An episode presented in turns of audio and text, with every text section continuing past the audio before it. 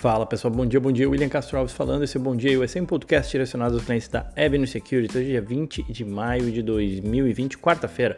Vamos lá que tem bastante coisa para a gente conversar sobre o mercado americano. Uh, começando por ontem, onde o mercado se animou no início do dia, depois do anúncio de um fundo sendo formado aí por França e Alemanha de 500 bilhões de euros para dar suporte à economia na, do bloco europeu. Ah, surpreendeu não só pelo montante, mas também pelo alinhamento aí dos dois países em concordarem em formar esse fundo. Fora isso, a gente teve o índice de percepção econômica da Alemanha que se recuperou, vindo bem acima do esperado. E é importante, né, porque a Alemanha foi um dos primeiros países a fazer a reabertura da economia. É, no entanto, no final do dia, mais no final do dia, as dúvidas com relação à consistência dos dados da vacina apresentados pela Moderna, já já eu comento a respeito, e os comentários também mais duros do Trump, presidente Trump em relação à China, fizeram o mercado aí arrefecer e fecharem em queda. O Trump afirmou que mudou o seu sentimento aí quanto ao acordo comercial com a China e questionou novamente a resposta do país ao vírus. Com isso, o Dow Jones caiu 1,6%, o S&P 1%, Nasdaq 0,5%. É, dia mais calmo no petróleo, que subiu 1%, com o barril fechando aí a quase 32 dólares. Em termos setoriais, todos os setores em baixa, destaque negativo aí para o setor de energia, o XLE caindo 2,8% e o setor financeiro, XLF, caindo 2,4%. E também ao contrário do que eu comentei é, ontem, né, eu comentei essa semana, é, a respeito das empresas beneficiadas pelos lock, pelo lockdown, elas, elas performaram bem ontem, é, melhor inclusive do que as mais expostas a um retorno à normalidade, né, aquela rotação não, não aconteceu ontem. Em relação ao dólar, o dólar fechou em alta aí com as preocupações uh, sobre os impactos da pandemia no Brasil, que tem mostrado aí números ainda em crescimento, número de contaminados, né? Além, óbvio, das incertezas políticas que permanecem no radar. A moeda americana terminou o dia com uma alta de 0,69% no 5,7563. Na mínima do dia chegou a bater 5,68 e, mas fechou aí nesse 57563. No, no mês sobe 5,8 o dólar e no ano 43%, quase 44%. Falando uh, sobre o corona, nos Estados Unidos a gente teve um aumento de novos casos aí de 1,6%, que é um número que foi acima do, do número que a gente viu ontem, mas igual aí à média semanal de 1,6%. A gente também teve é, as notícias sobre os resultados obtidos pela, pela Moderna, já falei que já já eu comento. É, e fora isso, ainda em relação ao corona, a gente teve os estudos na Coreia do Sul mostrando que pacientes que foram curados do corona, eles não transmitem mais a doença. E por que, isso é importante? Porque isso indica que os testes eles não conseguem diferenciar, e os testes eles não diferenciam, né? Pessoas que têm o vírus é, ou que têm o vírus já fragmentado, enfim, que, que, seriam inofensivas no sentido de já terem sido curadas, mas ainda carregam alguma coisa do, do vírus em si. E isso é importante porque o governo coreano ele exigia que o, o teste negativo para as pessoas voltassem ao trabalho ou às escolas, né? Então, seja mesmo uma pessoa curada, ela talvez ainda apresentasse sintomas é, no teste. Bom, e com isso a Coreia do Sul vai revisar o seu protocolo. É, em termos de mercado, a China e Singapura em queda e as demais uh, bolsas na Ásia com leves altas. Na Europa, a maioria das bolsas em leve queda, mas os futuros americanos apontam uma alta aí, é, de mais de 1%, com os investidores parecem mais focados aí nos planos de reabertura da economia, uh, que já estão ocorrendo em alguns estados aqui nos Estados Unidos, além, obviamente, dos balanços que eu vou também comentar daqui a pouquinho. É, parte do estado de Nova York está entrando em fase inicial de abertura, reabertura. Connecticut começa a afrouxar algumas restrições aí para restaurantes hoje.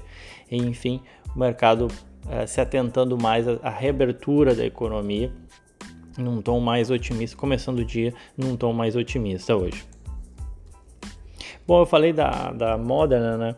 É, ontem os especialistas levantaram dúvidas aí quanto à, consistência e à validade dos, dos, dados que foram revelados aí pela, pela empresa Moderna. Tanto é que as suas ações caíram 10% ontem. Então, basicamente, assim, uma série de especialistas investigaram os dados e as estatísticas apresentados pela Moderna e disseram que são totalmente inconclusivos é, e aí jogou um certo balde de água fria, digamos assim, no, no, mercado em relação às expectativas da criação de uma vacina pela Moderna. E conforme eu comentei ontem, conforme eu comentei agora há pouco, né, ontem as ações caíram é, mais de 10%. Ainda assim, eles levantaram 1,3 bilhão de dólar aí no mercado de capitais é, para é, fazer frente aos seus investimentos, enfim, a necessidade de, de, recursos que a empresa tem. Empresa que saltou, né, suas ações saltaram forte nos últimos meses, a valuation da empresa alcançando 29 bilhões de dólares, muito nessa expectativa, obviamente, de uma vacina.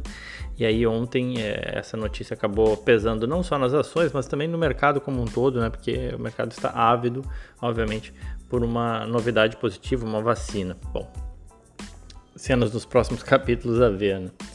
É, em relação ao balanço, a gente está a gente está tendo uma série de, de balanços, especialmente na parte de varejo, nas varejistas. Ontem a gente teve o Walmart, uh, Home Depot, a Advanced Auto Parts, código AAP, também divulgou, e a Kohl's, a empresa de, também de varejo KSS. Todas elas divulgaram seus números ontem. Eu vou comentar aqui do Walmart e da Home Depot. É, o Walmart, as ações chegaram a subir bem na abertura, mas fecharam com uma queda aí de 2%. Ainda assim, sobem 5,8% no ano. E, e, logo depois do fechamento do mercado, as ações no after já começavam a se recuperar um pouco, subindo 0,7%. A Walmart divulgou seus resultados do primeiro trimestre, mostrando aí um aumento de vendas nas mesmas lojas bastante expressivo, né? o same store sales crescendo 10%. E no comércio eletrônico, então, a empresa saltou aí o número de pedidos, aumentou 74%. O Walmart reportou um lucro aí de 1,18 dólares por ação e 135 bilhões de receita. O mercado esperava um lucro de 1,12 né, por ação e, e, receitas aí da ordem de 133 bilhões. Então o Walmart surpreendeu positivamente, números acima do esperado pelo mercado. A empresa informou ainda que contratou mais de 200 mil funcionários para ajudar na limpeza das lojas, no controle de estoques, atender os pedidos online durante a pandemia. É, e o que eu acredito, entendo que o mercado não gostou, ou enfim, na verdade ontem o dia acabou sendo pesado, ao final do dia, conforme eu comentei, foi que o Walmart retirou também as perspectivas financeiras e o guidance, né, ou seja, aquela estimativa de lucro que eles davam ou de receita que eles davam, dizendo que obviamente que a pandemia do coronavírus criou uma variabilidade aí sem precedentes e não tem como dar estimativas, mas ainda assim, é, números que bateram as estimativas do mercado, conforme eu comentei. É, ontem também a Home Depot código HD, que tem, enfim, é uma infinidade de, de produtos aí para casa, desde jardinagem, enfim, ó, reformas e construção, ferramentas, eletrodomésticos, enfim, é bastante variado a gama de produtos deles. As ações caíram ontem cerca de 3%, mas ainda assim no ano sobem mais de 8%. No after também as ações já vinham se recuperando aí 1,6%. É, a empresa divulgou números aí, resultados aquém das estimativas pelo mercado em termos de lucro, é, ainda que tenha batido em termos de receitas, tá? essencialmente porque os custos da Home Depot saltaram, né? É, e muito relacionados aí ao coronavírus. É, então, e aí conforme a, empresa disse que as, as despesas relacionadas com o corona, como o aumento do tempo remunerado para funcionários horistas, é, acabaram pesando sobre os custos. É, conforme, ainda assim, as vendas nas mesmas lojas subiram 6,4%, superando aí as estimativas do mercado que eram na casa de 4,4%. É, bom, hoje em termos de balanço a gente tem a Lowe's, uh, a Lowe's, eu já vou, já vou comentar dela, Target, que acabou de soltar, está pipocando aqui ainda os, os números, a Target TGT, o código, Copart, Campbell Soup, Expedia e Nordstrom. Tem diversas empresas aí é, de relativamente de, de, grande porte, né? É, participantes inclusive do S&P. Começando pela Lowe's, a concorrente da Home Depot, né? reportou números bastante fortes. É, o same store sales da empresa, né, vendas das mesmas lojas, saltaram 11%. O mercado esperava 3,3%, enfim, errou feio aí nas estimativas e um, um lucro por ação de 1,77 dólares contra 1,32 dólares esperado.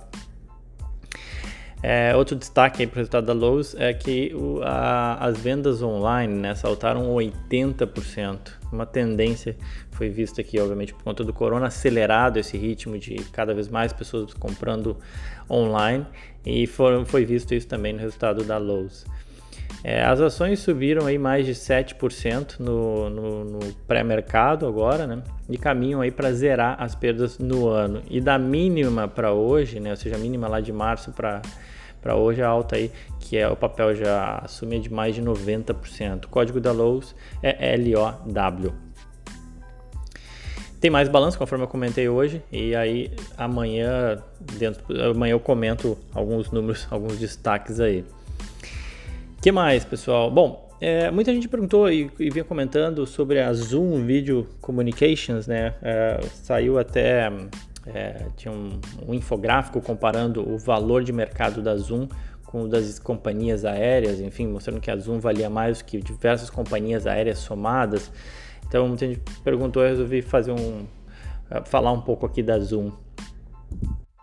Bom, começando pelo fato que a empresa, as ações da empresa né, tiveram uma alta de 145% no ano. Né? O papel ele saiu de 68 dólares por a, a, a ação né, para 145. Então foi uma alta bastante forte. Obviamente que o trigger principal, né, o catalisador disso foi o coronavírus e as pessoas usando cada vez mais o Zoom como uma sala de conferência de vídeo né, online.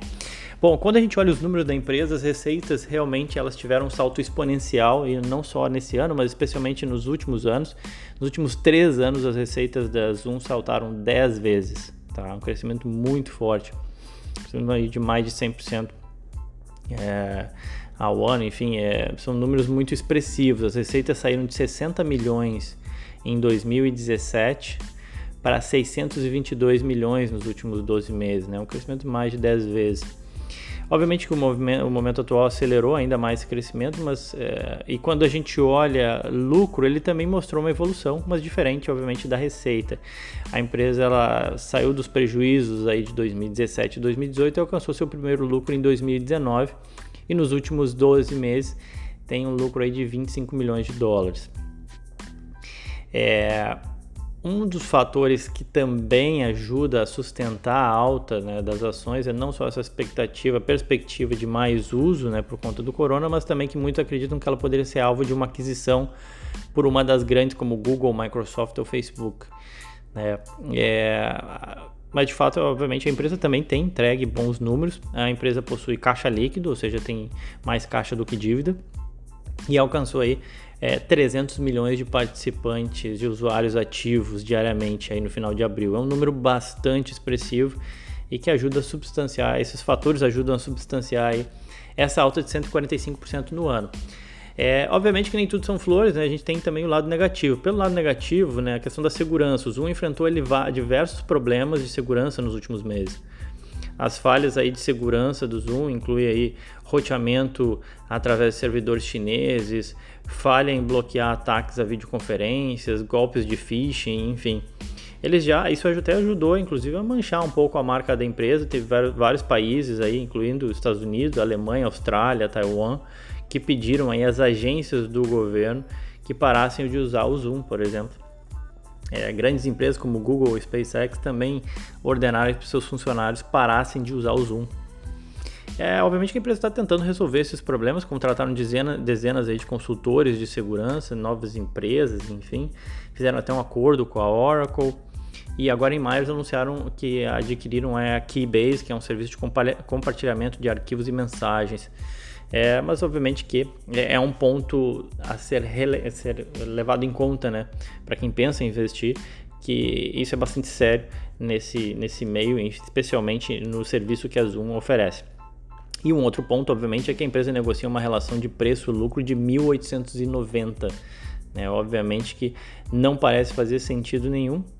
É, o mercado projeta aí que ela alcance 120 milhões de lucro é, em 2020 o que não é impossível, mas, é, mas parece um pouco difícil, né? No primeiro trimestre desse, desse ano, o lucro da empresa foi de 14 milhões, né? Então, para alcançar 120 milhões, ela teria que continuar entregando um crescimento muito exponencial, né? E mesmo entregando, ela ainda assim negocia 400 vezes lucro. Então, assim, quem investe em, na Zoom está realmente apostando num crescimento continuado muito forte, não só nesse ano, mas nos próximos anos, a meu ver. Tá? Muito por conta desse valuation, né? Ou seja, a empresa ela vale 47 bilhões de dólares na bolsa americana e teve um lucro de 25 milhões, né? Ainda que tenha um lucro de 120 ou que cresça, é, esses 47 eles parecem embutir uma montanha de crescimento que pode, obviamente, acontecer, mas o mercado também adora exagerar, né, nas suas estimativas. Bom, era isso então, pessoal. Para não ficar muito longo aqui, amanhã eu continuo e encerro a série de ETFs de tecnologia. Tem mais um para falar para a gente fechar em 5 tá bom? E amanhã também comento outros resultados. Quem quiser pode me seguir no Twitter ou Instagram, arroba. Era isso. Então, pessoal, desejo a todos um ótimo dia. Aquele abraço.